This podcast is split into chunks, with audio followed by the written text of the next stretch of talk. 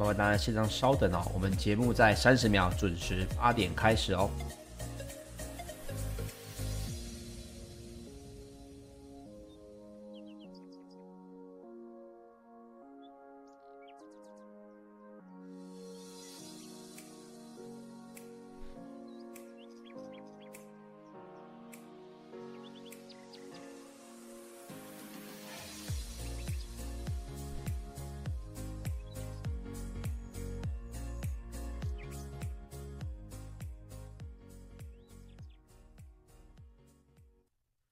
OK，时间来到了早上的八点钟哦，欢迎收听早阿水理财报报，我是股市阿水，三十分钟让你了解全球最新的财经大事。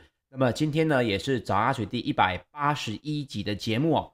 首先跟大家致歉一下哦，这礼拜不是阿水偷懒哦，而是因为呢家里的小朋友，不知道为什么呢，连续高烧了两三天哦，这个当父母的啊，就只好呢这个半夜跟他拼了哦，所以呢就。隔天早上没办法跟大家来分享，但是呢，今天诶，小朋友已经恢复了一天多，看起来也还好。我们今天呢就可以来恢复我们正常的早安阿水了。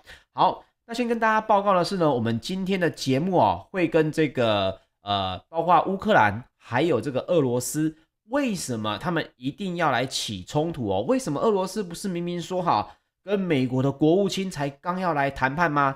那阿水之前在包括像是阿格力的节目哦，还有。包括这个木华哥的节目里面，我都一直提到美这个美国呢，它跟俄罗斯之间哦，并不会有这么大的冲突，但是俄罗斯跟乌克兰之间呢，它一定是全球经济很大的一个变数哦。为什么？为什么它一定会打？我们今天稍微的再用这个比较完整的角度哦，分享给各位听听，你们就会知道说哦，原来这也是一种说法哦。好，首先我们先来看一下美股方面哦。昨天有看这个晚上的美股的朋友，应该有发现，昨天的美股的开盘呢，其实也因为俄罗斯全面的要来攻打乌克兰，冲击了整个开盘啊。所以说，道琼工业平均指数呢，在早盘直接是狂跌了超过八百五十点，纳斯达克指数呢，更是一度哦，从前一波的高点呢，已经拉回百分之二十。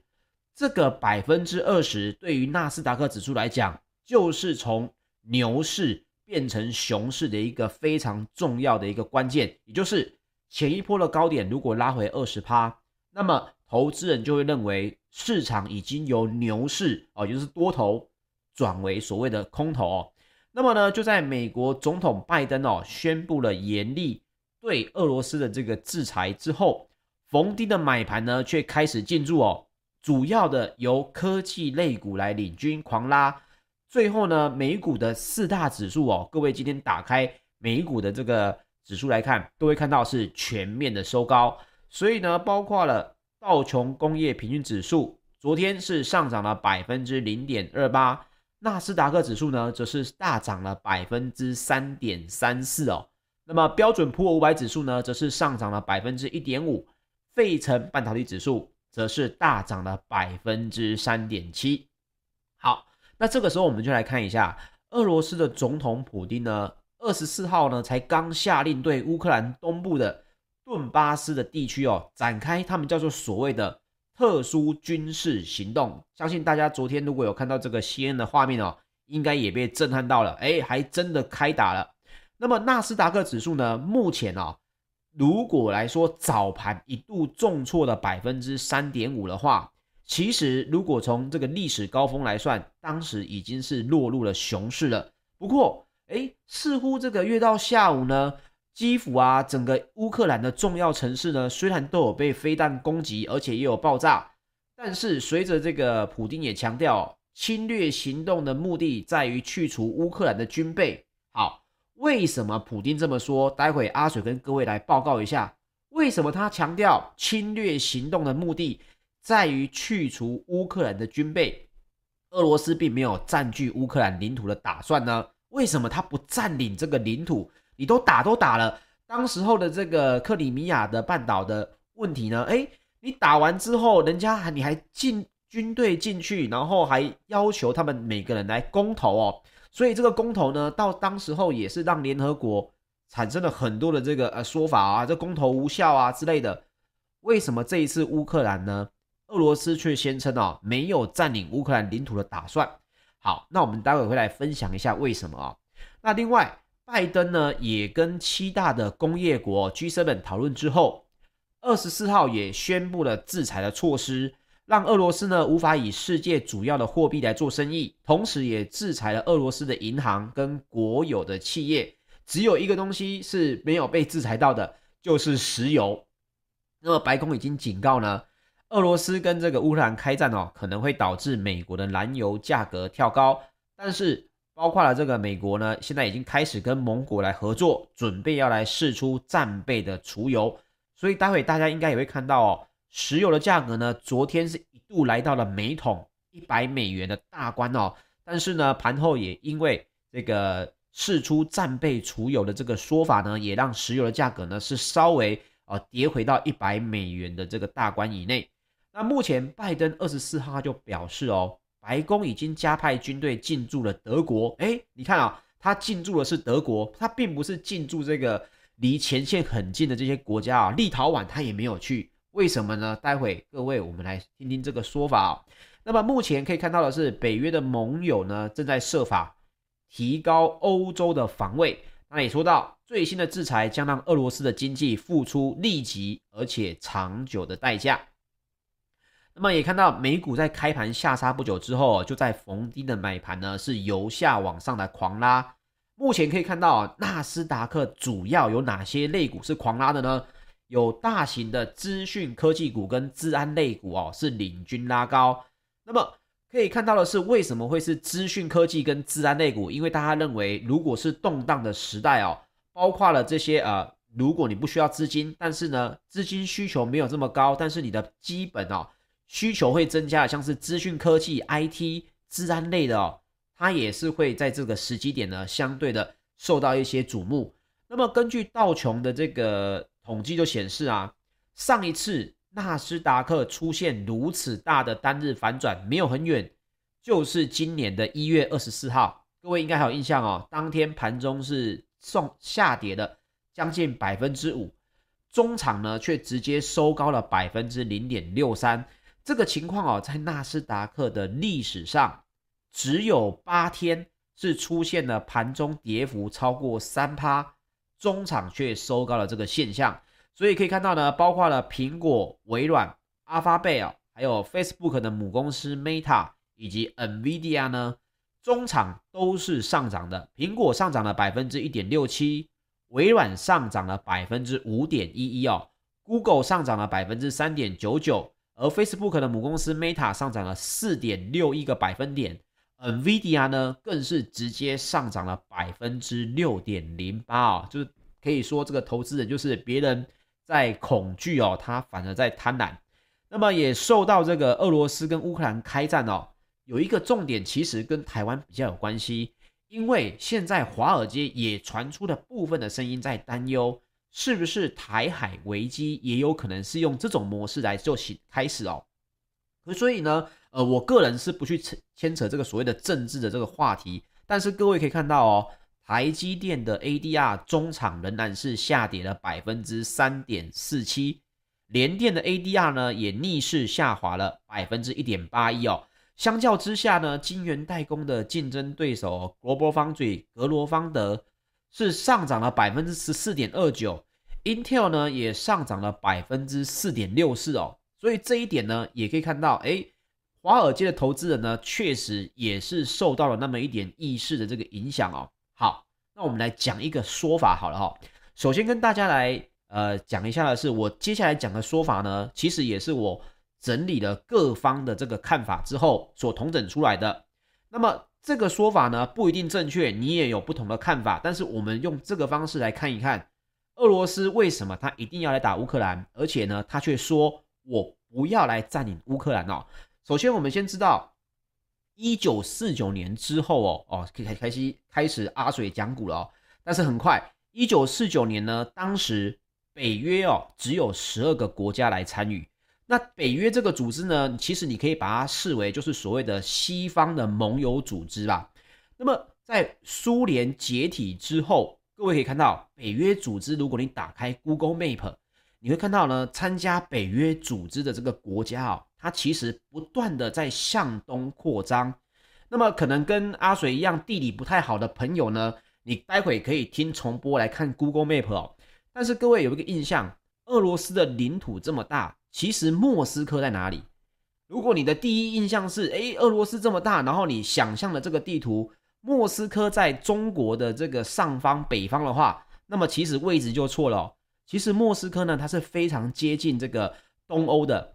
所以呢，北约组织一直在东扩，其实对于苏联解体之后的俄罗斯来讲啊，其实它是有点不爽的，但是它不会有什么动作，原因是为什么呢？待会我们会说到，到了二零二零年三月，也就是去前年的三月为止，北约的成员国呢，已经从十二个扩大到三十个哦，所以包括了原本是前苏联占领的，像是爱沙尼亚啊、立陶宛，各位去看地图哦。你会看到，现在加入北约的这些国家呢，很多都是前苏联曾经占领的这个国家。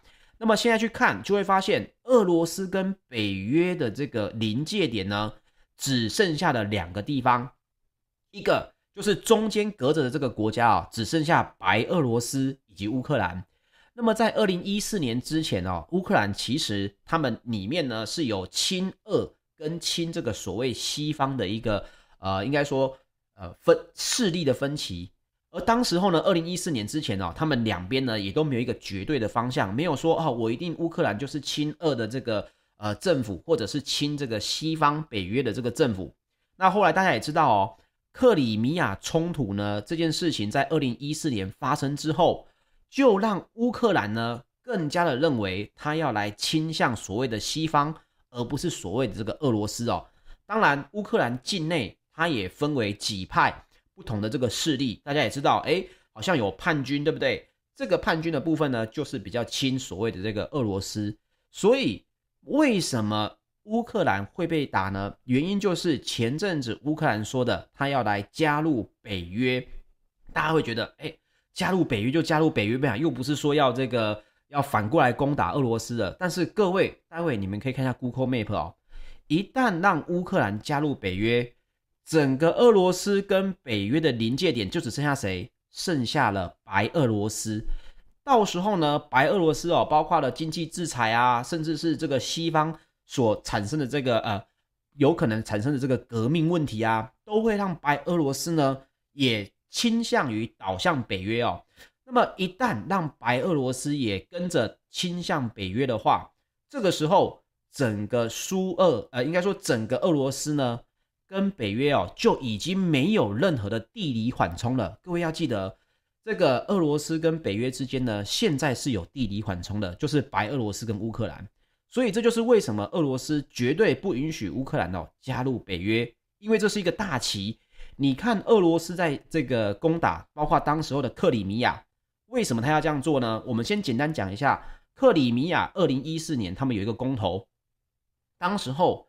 克里米亚的自治共和国，那个时候叫做自治共和国政府哦。当时二零一四年三月的时候呢，他就发起了一个公投，他让克里米亚的选民决定，我们是不是要从乌克兰独立，而且加入俄罗斯联邦。各位，克里米亚在哪里？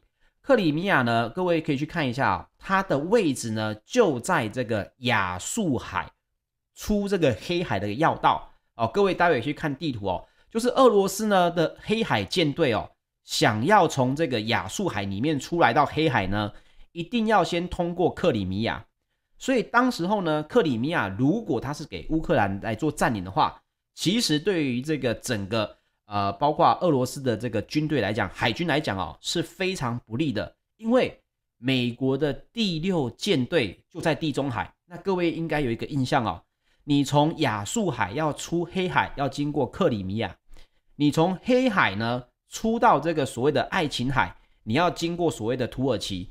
如果你今天呢连这个亚速海都出不去，也就是克里米亚没有在俄罗斯的这个手中的话，那你不要讲出黑海了，你连亚速海都出不去哦，更不用讲出去之后接爱琴海，爱琴海再接地中海，你跟美国的第六舰队根本就不用打，因为你已经被困死在里面了。所以，为什么当时候俄罗斯用非常难看的手法？我军队先进去，然后呢，你们大家公投，公投完之后呢，我保护你们。宣称呢有一个呃让你们有办法来做这个所谓的呃合法而且呢不受影响的公投决定。当然呢，最后百分之九十七的选民哦是赞成的，要脱离乌克兰，加入俄罗斯，也让这个俄罗斯哦取得了整个亚速海通黑海的要道先机哦。所以这是一一个大棋。这个时候大家就说了，那对啊，那为什么一定要打呢？各位，呃，这个是我收集到的资料哦，但是我没有看到明确的北约条款。加入北约呢有两条明确的要求。一个是不得处于交战状态，另外一个就是不得有领土的纷争。所以各位知道为什么了吧？因为俄罗斯呢不想要失去跟北约之间的乌克兰中间这个地理的这个缓冲，但是加入北约的要求就是不得处于交战的状态。那既然如此，我如何让你无法加入北约？我就开打哦。交战的状况之下，你无法呢直接说你要来加入北约。当然，这是一步棋，所以这就是为什么俄罗斯对于这个乌克兰，你会感觉好像有打，但是呢打得很惨烈也没错。不过感觉哪里跟传统的战争又不太一样哦，因为那不是一个实质意义上的一个占领型的侵略型的一个战争，它就是要维持整个让西方国家第一个知道俄罗斯。哦，我的任务是，我的这个心态上面是我绝对不允许哦，让乌克兰加入北约。另外一个就是，我要利用这个所谓的规则呢，来去确保你不会乌克兰马上喊着我已经加入北约了。好，这个也是我在网络上看到的一个比较合理，而且呢也比较能够说明为什么俄罗斯的总统普丁还有这个美国的总统哦。包括他为什么他会把军队放在德国？因为他也知道这就是俄罗斯在跟他在做对弈，在跟西方国家做对弈，所以并不是直接性的哦，好像要打这个所谓的呃这个战争一样哦，你打他我就进来打你一样，并不是，因为他们都在下一下一盘非常大的棋哦。那当然惨的就是这些呃民众了啦。所以我们先大致上了解俄罗斯攻打的原因，你看后面的局势变化。你就不会偏离得太远了哦。好，那接下来我们再来分享一下欧股方面哦。欧洲呢可以说是爆发了第二次世界大战以来最严重的一个战争。那么俄国呢的陆海空哦可以说是三路都是全面的攻打了乌克兰。那整个欧洲的银行股跟汽车股呢也都是领跌的情况。泛欧指呢也陷入了修正，收收收在了九个月以来的低点哦。泛欧呢是直接 STOXX 六百指数大跌了百分之三点二八，也是二零二一年五月以来的一个新低点哦。整体来说，一月份的空前高点到现在已经回档了百分之十，也符合技术分析的一个修正的定义。那么其他包括英国、德国以及法国的指数也都大跌超过百分之三。那这件事情呢，各位应该已经大家已经知道了哦。我们刚刚提到的。那么对于俄国呢，为什么是俄这个欧洲的银行类股在跌哦？因为包括了他们主要的几个银行呢，都狂跌了百分之十二到百分之二十三不等。那么像是法兴这样的银行为什么会跌得这么惨呢？主要原因还是因为他们对于俄国的曝险是最多的哦，跟俄罗斯的金融来往也是最多的。所以呢，一旦发生了制裁，而且制裁不会随着战争结束而结束。此时呢，欧洲的银行股哦，也就是跌得非常的重，也是二零二零年三月疫情爆发以来单日最剧烈的一个跌势。那么目前可以看到，欧元区的市场恐慌情绪呢，原本在盘中哦，也是一度来到了二零年十月以来的最高点。那大家可以来看关注一下，欧洲呢，目前有可能在经济上面又产生什么变化呢？主要是。它应该会减少对所谓的俄国天然气的依赖，因为大家应该也知道，之前就是靠这个俄国的天然气的管线嘛。那现在一旦制裁了之后，有可能呢，包括俄罗斯自己也有不同的动作。那现在可以看到的是，在欧洲的绿能股哦，是已经飙涨的情况了，其中包括了这个 Wash 啊，还有 EDP 啊，也都大涨哦，超过百分之十哦。那么接下来我们来说一下石油方面。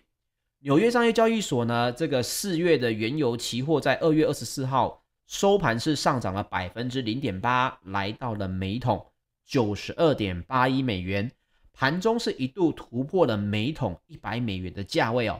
那么也因为俄罗斯入侵乌克兰的这个影响，那美国对俄罗斯的制裁呢，目前是避开了能源市场，而且也承诺会联合其他的国家来试出战备的储油，才会让油价呢得以回落。那么欧洲的 ICE 期货交易所布兰特原油则是上涨了百分之二点三，来到每桶九十九点零八美元哦。那大家一定觉得很惊讶嘛？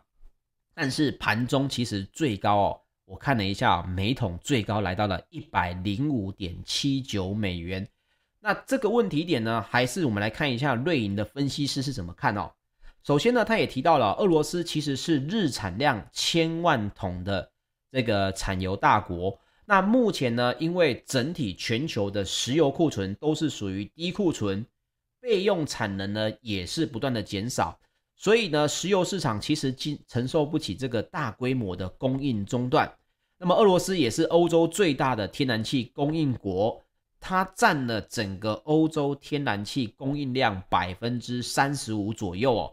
所以这件事情呢，石油的价格在短线上面。有可能会因为这个释出，而且还有这个俄乌冲突的稍微有点冷，稍微冷静了一下，是有可能呢，在这个一百美元以下来活动。但是真正各位可以可以知道，俄罗斯正在下的这盘大棋，你制裁我，那么我手上有什么样的棋可以应用？这个绝对会是可以应用的非常一步的一个杀着。所以石油能源短线上面震荡还是会非常的大。大家一定要特别的小心注意了哦。那么根据国际能源论坛哦，秘书长二月二十三号他就呼吁哦，能源的生产国应该要维持供应，避免供应的风险呢冲击到消费者。他指的是谁？能源生产国，他讲的就是俄罗斯啊。但是他不好意思直指俄罗斯哦，他说呢，你应该维持供应，避免供应的风险呢来冲击到消费者。那目前可以看到。全世界的石油库存已经降到了二零一四年以来的一个新低。那持续的高油价呢，对全球的经济影响啊，尤其是发展中的国家呢，也是会有非常大的这个问题。所以这一点呢，也是属于二零二二年一个最大的市场变数了。那接下来我们来看看到这个基本的金属呢，也都是全面的上涨。给大家一个简单的观念哦，目前呢可以看到这个铝。期货的铝价呢，已经来到了每吨三千四百零二美元，盘中呢，甚至创下了三千四百八十美元的历史新高。所以呢，铝价是非常非常的高，已经来到了历史新高了。那么锡呢，盘中哦，每吨也创下了每每吨四万五千八百八十美元的历史新高。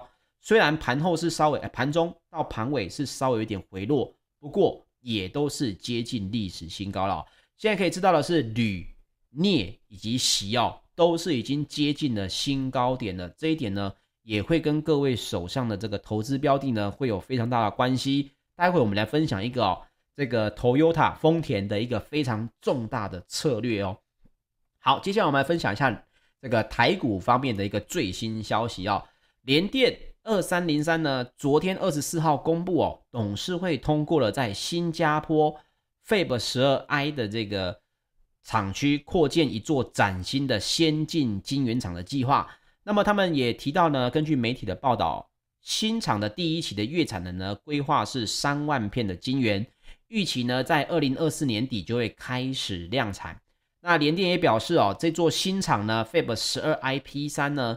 是新加坡最先进的半导体晶圆代工厂之一，主要呢提供了二二跟二八纳米制程哦，总投入的金额来到了五十亿美元。你可以看到，我们的晶圆双雄呢，在这个全世界各地都开始在扩厂哦，这就是阿水之前跟大家一直提到的，你一定会看到这些代工厂呢，受到国外海外的这个邀请哦，谁能占得先机呢？它就会有很大的发展性，谁呢被封在这个台湾呢，它就会遇到非常大的问题哦。所以看到现在目前呢，连联电也在新加坡来盖一个最新五十亿的这个投产的哦。当然，联电在新加坡投入营运呢，其实已经很久了。联电在新加坡已经有十二寸晶圆厂，已经非常久了。我知道的印象上面应该已经超过十几二十年了。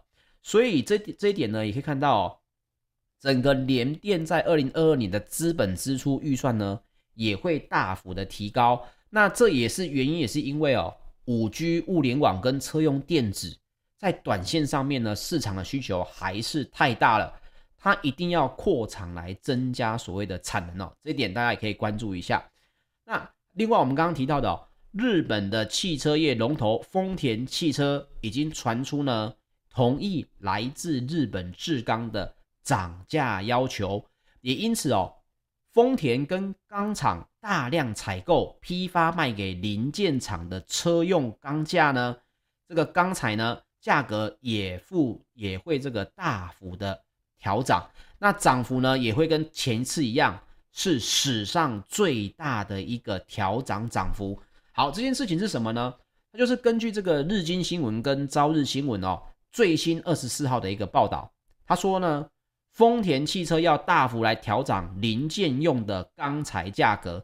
什么是零件用钢材价格？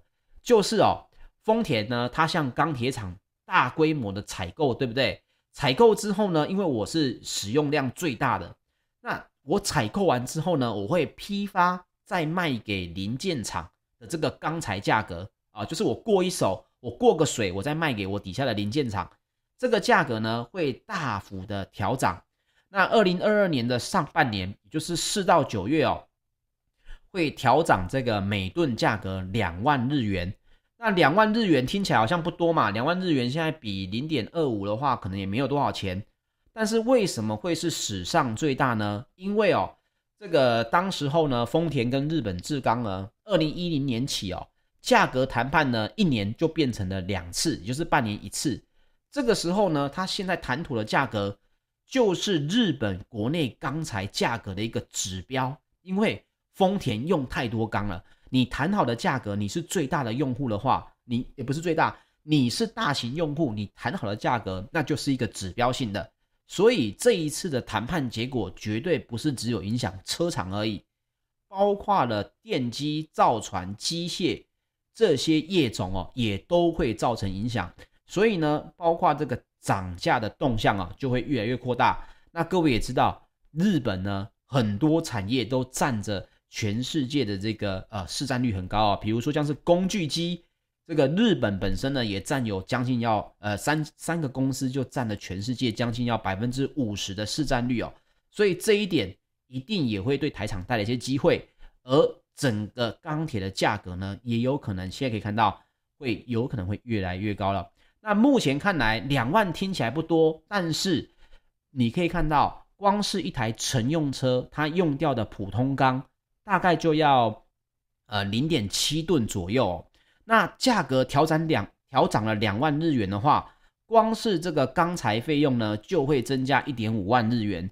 那在随着啊其他的生产成本增加啊，零件成本也跟着增加啊，整台车的价格也有可能会越来的越高了。